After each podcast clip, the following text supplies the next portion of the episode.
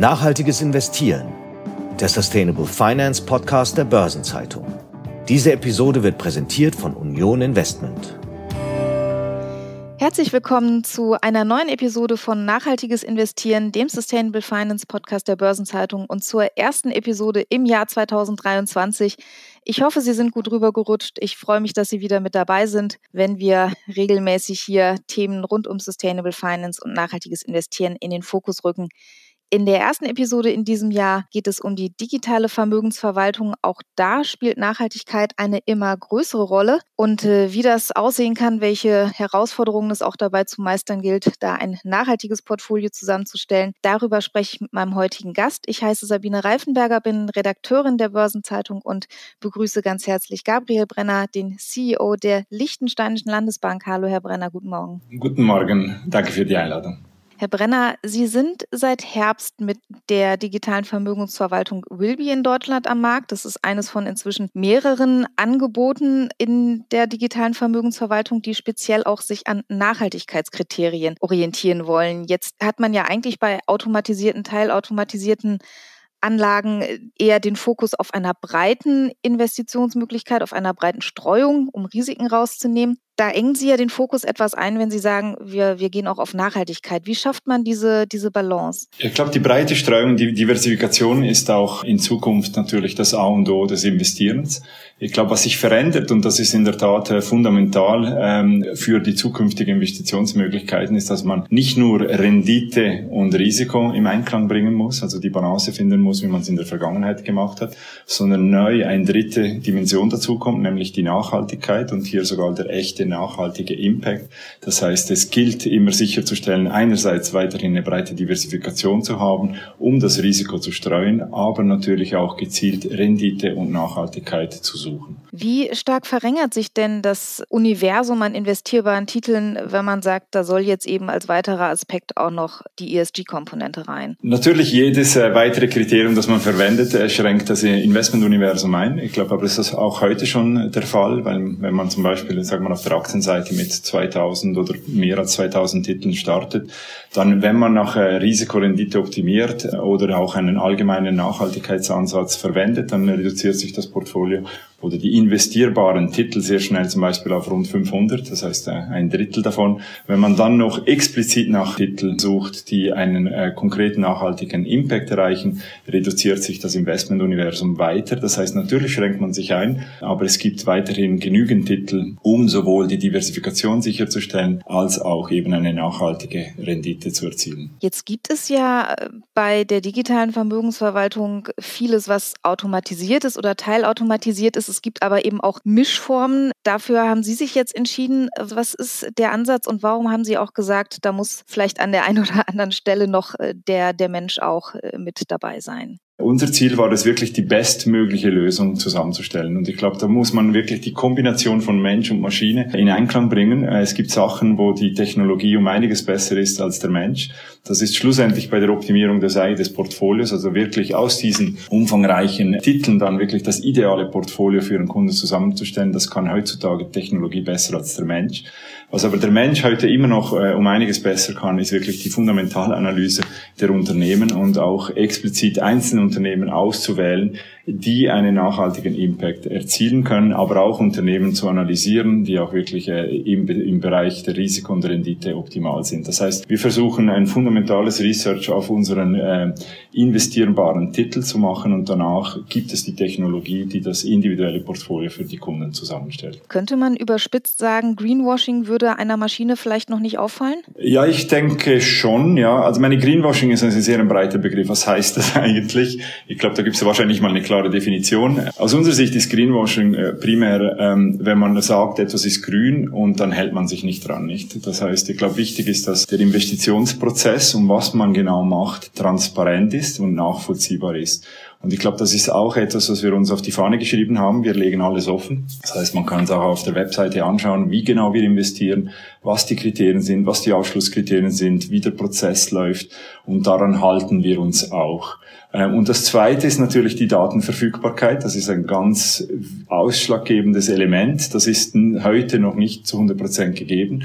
Aber es ist ganz wichtig, dass man einen Investitionsprozess hat, wo man so breit wie möglich die Daten, die verfügbar sind, wirklich verwendet, um das bestmögliche Portfolio im Sinne eines nachhaltigen Investierens äh, anzuwenden. Und ich glaube, das sind äh, wichtige Themen die heute die Maschine alleine wahrscheinlich nicht lösen kann. Das ist korrekt. Gerade beim Thema automatisierter Prozesse sind ja Daten nochmal wichtiger. Diese intelligenten Algorithmen lernen ja auch anhand von Daten, müssen bestimmte Themen wiederkehrend gesehen haben, um, um daraus Ableitung zu treffen.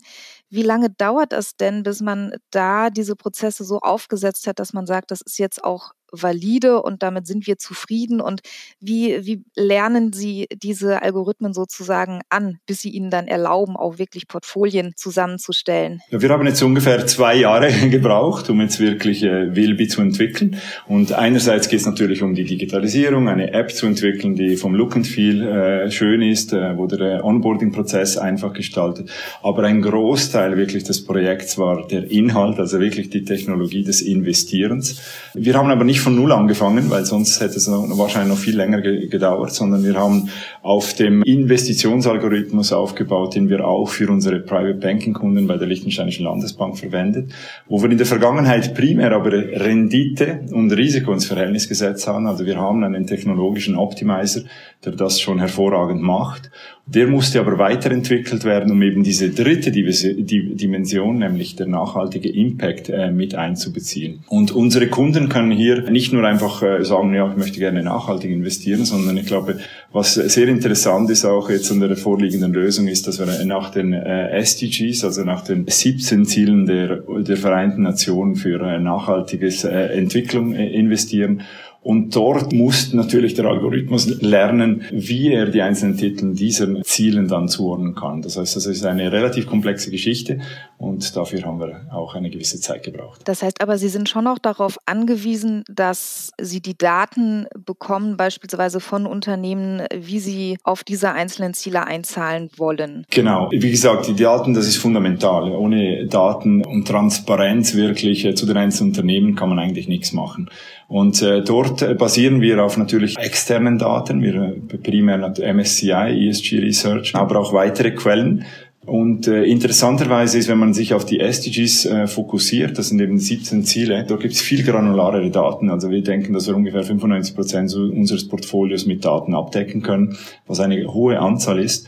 Und das erlaubt es uns auch wirklich explizit ein ideales Portfolio zusammenzustellen. Wie stark müssen Sie denn äh, diese Portfolien auch überprüfen, wenn beispielsweise sich in Unternehmen äh, Themen verändern, wenn es vielleicht in, in Nachhaltigkeitsratings Anpassungen gibt und äh, wie regelmäßig wird es dann überprüft? Hier auch gibt es den automatisierten Prozess und natürlich dann die Experten dahinter. Also ich glaube, der automatisierte Prozess, der wirklich über die Technologie läuft, der wird alle zwei Wochen optimiert. Das ist absolut ausreichend. Normalerweise bewegen sich die Märkte nicht so schnell, dass man dann viel öfters optimieren müsste. Das das heißt, das äh, funktioniert vollautomatisiert über die Technologie. Auf der anderen Seite sind unsere Experten, das sind 30 Leute, äh, Investment- und Research-Experten im Asset Management, die nichts anderes machen, als wirklich die Titel zu analysieren und dort auch natürlich Veränderungen vorzunehmen, wenn äh, gewisse Titel ausgeschlossen werden, weil sie downgraded wurden oder natürlich neue dazukommen. Wie stark greifen die denn auch ein, wenn Sie jetzt den Eindruck haben, da ist ein Kunde, der sich vielleicht ein Hochrisikoprofil zusammenbaut? Also wie wie stark kann ich als Kunde noch nachschärfen und wie stark werde ich vielleicht dann auch davor bewahrt, äh, Entscheidungen zu treffen, die jetzt diese Chancen-Risikobalance vielleicht ins Wanken bringen könnten. Gut, wir reden von einer Vermögensverwaltung, nicht einer Anlageberatung. Das heißt, der Kunde greift nicht auf den Einzeltitel zurück, also er kann nicht einzelne Titel auswählen, sondern er wählt sozusagen sein Risikoprofil. Das ist eigentlich äh, auch reguliert nach MIFID. Es gibt verschiedene Kategorien. Und danach wählt er seine Schwerpunkte in Bezug auf die Nachhaltigkeit oder die SDGs, welche ihn ihn interessieren und so wird das Portfolio ausgerichtet. Damit ist es auch ausgeschlossen, dass man eigentlich irgendwo ein Portfolio zusammenstellt, was vom Risiko oder von der Rendite nicht passt. Jetzt gibt es ja seit einiger Zeit zunehmend solche Angebote, die auch in der digitalen Vermögensverwaltung mehr auf ESG, auf Nachhaltigkeitsthemen gehen.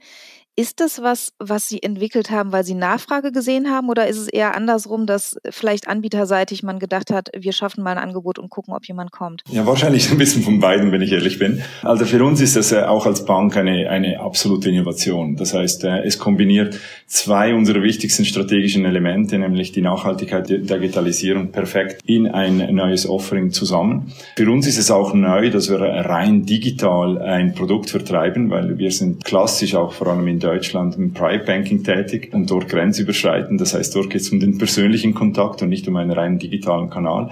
Das heißt, für uns ist es etwas komplett Neues und das ist, finden wir super spannend. Auf der anderen Seite sehen wir auch ein riesiges Marktpotenzial, weil es gibt zwar äh, einige Angebote, wir haben aber versucht, explizit einen anderen Weg einzuschlagen. Was wir machen, ist, wir bieten für Kunden schon ab 2000 Euro, also ab einer kleinen Mindestsumme, ein individuell gestaltetes Einzeltitelportfolio an. Das heißt, sie erhalten eigentlich ein Portfolio, wie es unsere Private Banking Kunden haben, aber für sehr, sehr tiefe Vermögen und auch zu, einen, zu tiefen Kosten. Und das schaffen wir durch eine weitere Innovation, nämlich indem, dass wir Fractional Shares äh, brauchen. Das heißt, dass Kunden nicht äh, ganze Aktien, ganze Anleihen oder ganze Anteile an Fonds halten, sondern eine Fraction davon, also einen Bruchteil davon. Und so können wir schon für 2000 Euro ein breit diversifiziertes Einzeltitelportfolio haben, was aus unserer Sicht eine komplette andere Niveau an Qualität bereitstellt. Und deswegen denken wir, dass es äh, sowohl ein Bedarf ist äh, und der Markt absolut vorhanden, aber für uns natürlich auch ein super spannendes Thema, was die Innovation und Weiterentwicklung der Bank angeht. Es gab ja lange so ein bisschen die Wahrnehmung am Markt, dass nachhaltige Investitionen nicht unbedingt auch höhere Rendite bringen, sondern man hatte oft sogar den Eindruck, es ist etwas weniger.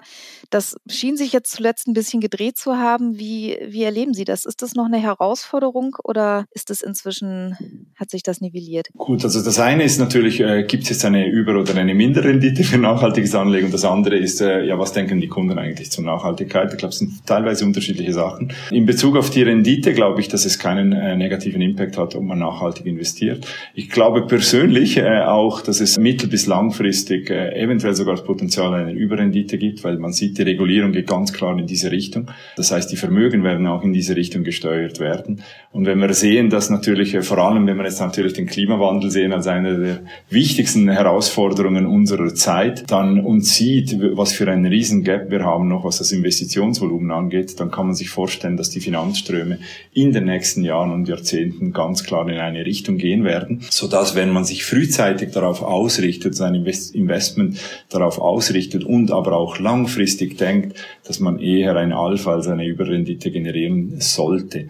Deswegen, also es gibt aus Investitionsgründen aus meiner Sicht keinen Nachteil, wirklich in eine nachhaltige Lösung zu gehen. Ich glaube, wichtig dort ist aber weiterhin, dass man die Diversifikation nicht aus den Augen lässt. Also wenn man natürlich sehr, sehr eng fährt und zum Beispiel wie halt Private Equity mäßig in einen Windpark äh, investiert, natürlich hat man dann ein riesiges Klumpenrisiko und im Einzelfall kann es auch schief gehen. Aber solange man professionell und diversifiziert vorgeht, glaube ich nicht, dass es äh, ein Nachteil ist. Wenn ich jetzt die Kundenseite anschaue, das ist etwas anderes. Ich glaube, dort äh, gibt es zwei Lager. Also wir haben die institutionellen Kunden, die schon von der Regulierung her sehr stark in diese Richtung natürlich schon länger denken. Das heißt, dort ist das Thema Nachhaltigkeit zu 100 Prozent angekommen. Also es gibt keine Gespräche, was Investmentportfolios, Vermögensverwaltung angeht, mit institutionellen Kunden, wo nicht die Nachhaltigkeit wirklich ein absolut wichtiges Thema ist.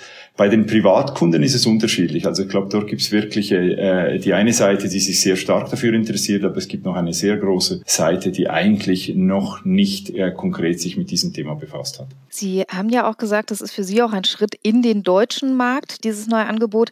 Sie wollen eine fünfstellige Zahl an Kunden gewinnen, haben Sie ursprünglich ausgerufen. Können Sie schon sagen, wie Sie auf dem Weg sind? Ja, sehr gerne. Also gut, die fünfstellige Zahl wollen wir bis Ende nächsten Jahres haben. Das heißt, wir haben noch ein bisschen Zeit. Ich glaube, der Start war für uns äh, grundsätzlich positiv. Also ich glaube, wir haben eine extrem hohe Resonanz erfahren äh, durch die Lancierung von Wilby. Wir haben sehr viel positives Feedback von unseren Kunden. Wir haben positives Feedback von potenziellen Kunden, aber auch von Medien und sogar von Wettbewerbern erhalten, die sich für diese Lösung interessieren. Was die Kundenanzahl geht, äh, muss ich sagen, am Anfang war es ein bisschen langsamer. Ich glaube, da merkt man einerseits, dass die Aktienmärkte in den letzten Monaten vielleicht nicht die einfachsten waren. Aber auch, dass wir natürlich, was die digitale Vermarktung eines Produkts sind, auch am Anfang stehen und auch hier noch lernen müssen. Wenn ich aber jetzt auf die letzten äh, Wochen schaue, wie sich das entwickelt hat, das zeigt die Kurve steil nach oben, so dass ich eigentlich grundsätzlich optimistisch bin, dass wir äh, unsere Ziele, diese fünfstellige Zahl dann erreichen werden. Sie haben ja ähnliche Angebote auch in der Schweiz und in Liechtenstein. Sehen Sie regionale Unterschiede, was so die Akzeptanz angeht?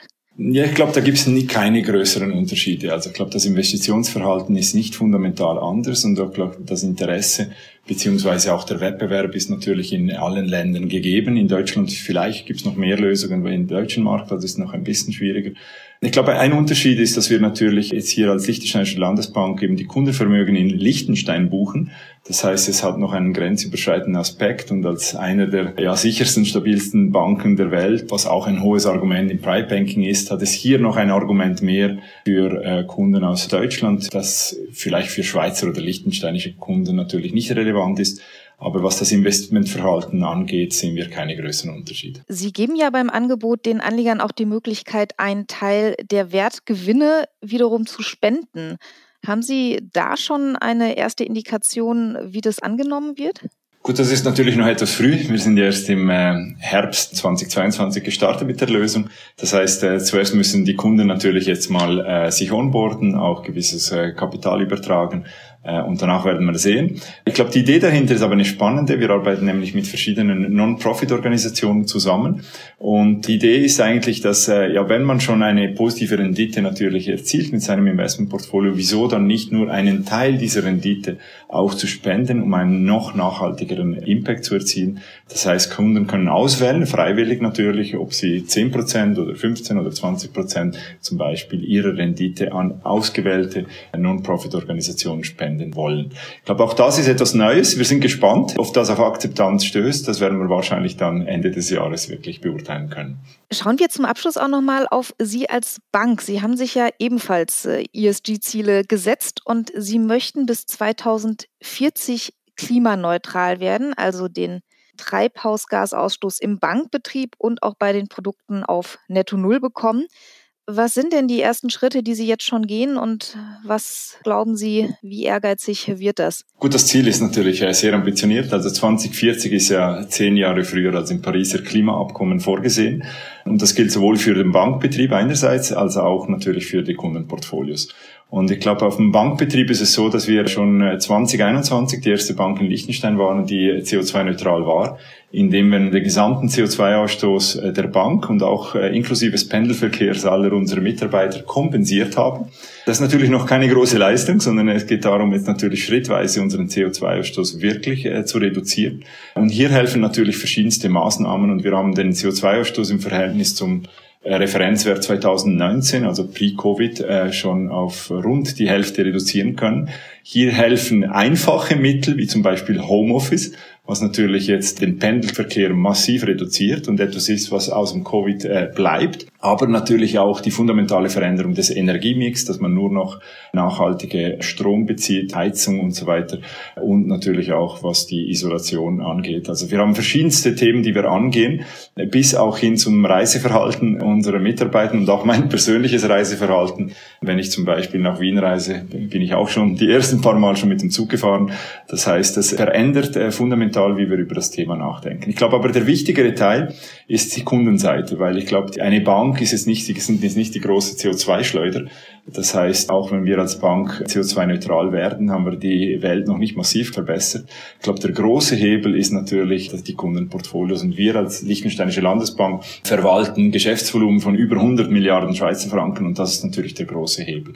Hier haben wir äh, auch schon im 2022 signifikante Fortschritte erzielt. Einerseits haben wir unsere gesamte Vermögensverwaltung umgestellt. Wir haben bisher zwei Möglichkeiten gehabt, für unsere Kunden zu investieren. Eine traditionelle Vermögensverwaltung und eine nachhaltige nach ESG-Kriterien. Neu kann man nur noch einerseits nachhaltig nach ESG-Kriterien investieren oder nachhaltig plus. ESG plus haben wir dem, wo eben auch eine stärkere äh, Impact-Orientierung hat. Und zweitens, wir haben auch innovative Produkte lanciert, so zum Beispiel einen passiven globalen Aktienfonds, der auch hier den Pariser Klimaindex trackt Und das ist ein super spannendes Thema, weil wenn man ein globales Portfolio hat, kann man zum Beispiel den MSCI Welt als äh, Referenzindex oder auch als ETF kaufen. Und das ist eine Alternative, die eigentlich vom Risikorenditeprofil äh, absolut vergleichbar ist, aber 80 Prozent weniger CO2 ausstößt als der MSCI Welt. Also ein super spannendes Produkt. Und das Zweite, was wir lanciert haben, ist, wir haben auch einen globalen, äh, aktiv gemanagten Green Bond Fonds lanciert, der explizit in globale Anleihen investiert, die nur für grüne Projekte verwendet werden. Ich glaube, das sind sehr spannende Themen und da sieht man, dass wir es auch wirklich ernst meinen und alles daran setzen, um unsere Ziele bis 2040 zu erreichen. Also Ihr Fokus scheint klar in die Richtung zu gehen. Ich danke Ihnen ganz herzlich, dass Sie uns heute mal einen Einblick gegeben haben und dass Sie bei uns im Podcast waren. Vielen Dank, Gabriel Brenner. Besten Dank. Schönen Tag.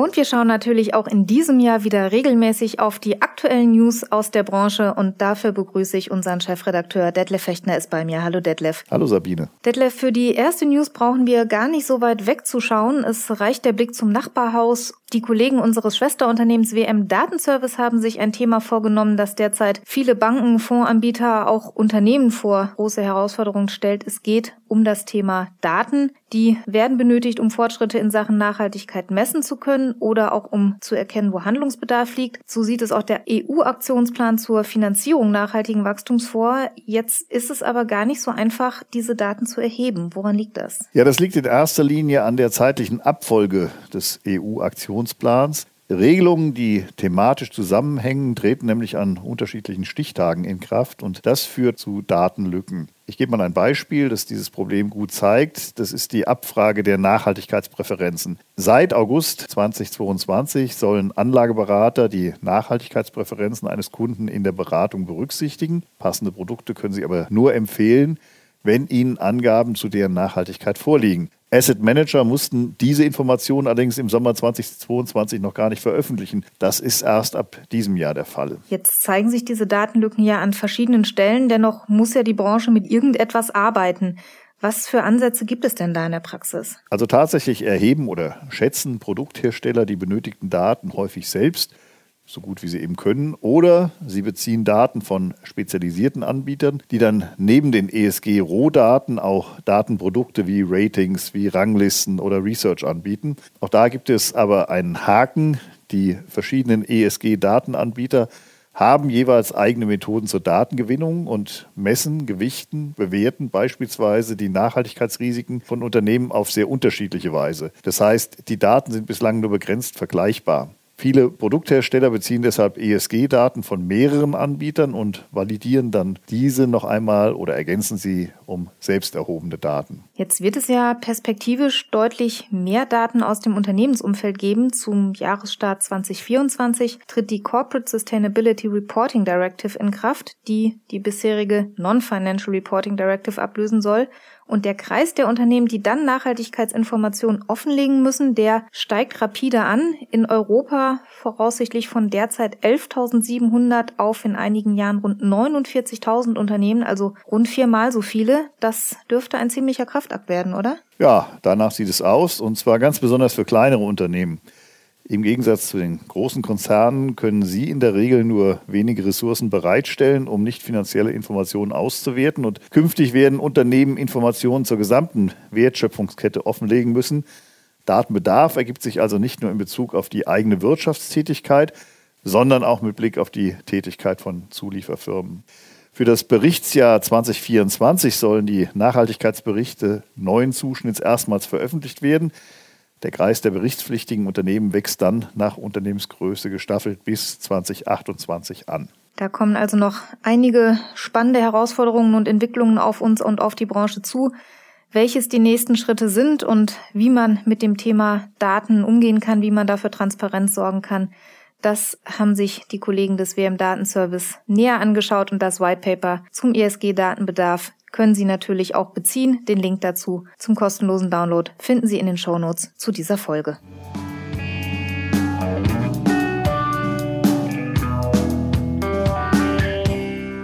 Eine Nachricht, die jetzt zum Jahreswechsel akut geworden ist, ist eine gesetzliche Neuerung Für große Unternehmen gilt seit Beginn dieses Jahres das Lieferketten-Sorgfaltspflichtengesetz. Das ist ein ziemliches Wortungetüm. Wen betrifft das denn genau? Ja, also dieses Gesetz, das ich Gott sei Dank nicht aussprechen möchte, das gilt zunächst für Unternehmen mit mehr als 3000 Beschäftigten in Deutschland. Allerdings wird dieser Kreis zügig erweitert. Bereits zum 1. Januar 2024 betrifft das Gesetz dann Unternehmen ab 1000 Beschäftigten in Deutschland. Kleinere Unternehmen oder auch ausländische Zulieferer kann das Gesetz mittelbar treffen. Es ist nämlich vorgesehen, dass Unternehmen bestimmte Sorgfaltspflichten vertraglich auch an die Zulieferer weitergeben sollen. Was heißt das denn für die betroffenen Unternehmen? Also die Sorgfaltspflichten sind als sogenannte Bemühenspflichten ausgestaltet. Und das heißt, Unternehmen haften nicht automatisch, wenn in der Lieferkette beispielsweise Menschenrechte oder Umweltstandards verletzt werden. Allerdings müssen sie etwa durch geeignete Compliance-Maßnahmen ihrer Sorgfaltspflicht nachkommen. Welche Maßnahme jetzt im Einzelfall angemessen ist und welche nicht, das müssen die Unternehmen selbst entscheiden. Allzu viel Zeit sollte man sich mit der Umsetzung allerdings nicht lassen. Die Sorgfaltspflichten stellen ganz erhebliche Anforderungen an die Organisation. Und weil sie auch vertraglich an unmittelbare Zulieferer weitergegeben werden müssen, sollten Unternehmen darauf achten, dass die AGB und Lieferantenkodizes zügig an die neuen gesetzlichen Anforderungen angepasst werden. Wie kann man denn dann nachvollziehen, ob Unternehmen ihren Verpflichtungen nachkommen? Das ist ja nicht so einfach. Die Unternehmen müssen über die Erfüllung dieser Sorgfaltspflichten regelmäßig berichten und das geschieht im Rahmen eines strukturierten Fragebogens des Bundesamts für Wirtschaft und Ausfuhrkontrolle, also des BAFA. Der Fragebogen hat es in sich. Er verlangt detaillierte Angaben zu 48 Fragen mit insgesamt 437 Antwortoptionen und muss erstmalig spätestens vier Monate nach Ende des Geschäftsjahres 2023 abgegeben werden. Werden bei einem Unternehmen Verstöße gegen die Sorgfaltspflicht festgestellt, dann drohen Bußgelder, die bis zu 2% des weltweiten Jahresumsatzes einer wirtschaftlichen Einheit betreffen können. Und hinzu kommen natürlich Reputationsschäden. Jetzt ist das Gesetz ja gerade erst in Kraft getreten, aber die nächsten Änderungen sind schon absehbar. Man stellt sich am Markt bereits auf Verschärfung dieser Regelungen ein. Ja, das ist richtig. Bereits im Mai will die EU mit einem europäischen Lieferkettengesetz nachziehen das voraussichtlich deutlich strengere Regeln haben wird. Wenn der europäische Entwurf wie geplant im Mai verabschiedet wird, dann haben die Mitgliedstaaten danach zwei Jahre Zeit, diese Richtlinie in ein eigenes nationales Gesetz umzuwandeln. Deutschland wird dann wohl noch einmal nachschärfen müssen.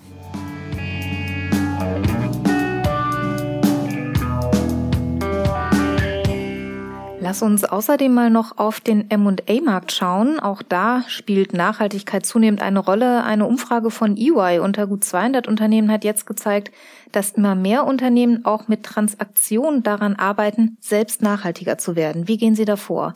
Also der Umfrage zufolge planen derzeit 73 Prozent der deutschen Großunternehmen für die kommenden zwei Jahre Zu- oder Verkäufe, um die eigene Nachhaltigkeitsperformance zu verbessern. 94 Prozent der befragten Manager sind der Meinung, dass Nachhaltigkeit künftig neben den klassischen Finanzkennzahlen noch mehr Einfluss auf den Unternehmenswert haben wird. Jetzt ist ja vielen Unternehmen schon bewusst, dass sie vielleicht auch Assets im Portfolio haben, die den Unternehmenswert negativ beeinflussen können. 45 Prozent der Befragten haben auch gesagt, dass es Geschäftsbereiche oder einzelne Produkte gibt, die eine bessere Nachhaltigkeitsperformance des Unternehmens verhindern. Wie geht man denn mit solchen Themen um? Ja, dafür gibt es natürlich unterschiedliche Herangehensweisen. Also jedes zweite Unternehmen lässt Produkte, die dem Anspruch an Nachhaltigkeit nicht genügen, auslaufen knapp jedes fünfte Unternehmen, das plant den Verkauf nicht grüner Geschäftseinheiten. Wo man sich natürlich dann fragen kann, wer so eine nicht grüne Einheit kaufen möchte. Ja, das ist natürlich ein Problem, sagen auch die Studienautoren. Es werde für solche Geschäftsbereiche immer schwieriger, überhaupt noch einen Käufer zu finden. Wer sich aus Nachhaltigkeitsgründen von Bereichen trennt, muss daher mit erheblichen Preisabschlägen kalkulieren. Manche Unternehmen setzen laut EY auch auf eine Art Bad Bank Modell, bei dem problematische Assets gebündelt und strukturiert werden. Zum Teil lassen sich solche Einheiten dann durch weitere Transaktionen oder eine Veränderung des Geschäftsmodells aufwerten. Bei Zukäufen von grünen Geschäftsaktivitäten ist dagegen durchaus Wettbewerb da. 43 Prozent der Unternehmen planen einen solchen Zukauf und im Idealfall refinanziert sich so ein Deal, denn eine gute Nachhaltigkeitsperformance, das ist zumindest die Idee, soll ja dann auch geschäftliche Vorteile bringen. Ja, das soll sie. EY hat errechnet, dass der Kapitalmarkt Unternehmen mit besseren Nachhaltigkeitsbewertungen deutlich höher bewertet. Also für Unternehmen mit exzellentem Nachhaltigkeitsrating ermittelte EY einen Bewertungsaufschlag von zweimal EBITDA gegenüber solchen mit einer schwachen Nachhaltigkeitsperformance. Und außerdem binden auch immer mehr Banken die Kreditvergabe an Nachhaltigkeits- und ESG-Ratings. Umgekehrt heißt das, wer in Sachen Nachhaltigkeit eine schlechte Figur abgibt, der kann in Finanzierungsprobleme geraten. Detlef, ganz herzlichen Dank, dass du uns die News mitgebracht hast. Wir sehen uns auch in diesem Jahr alle zwei Wochen an dieser Stelle. Vielen Dank, dass du heute da warst. Ja, danke, Sabine. Und auch Ihnen vielen Dank, dass Sie dabei waren bei dieser ersten Episode im Jahr 2023. Wir hören uns in 14 Tagen wieder. Bis dahin, machen Sie es gut. Das war Nachhaltiges Investieren, der Sustainable Finance Podcast der Börsenzeitung. Diese Episode wurde präsentiert von Union Investment.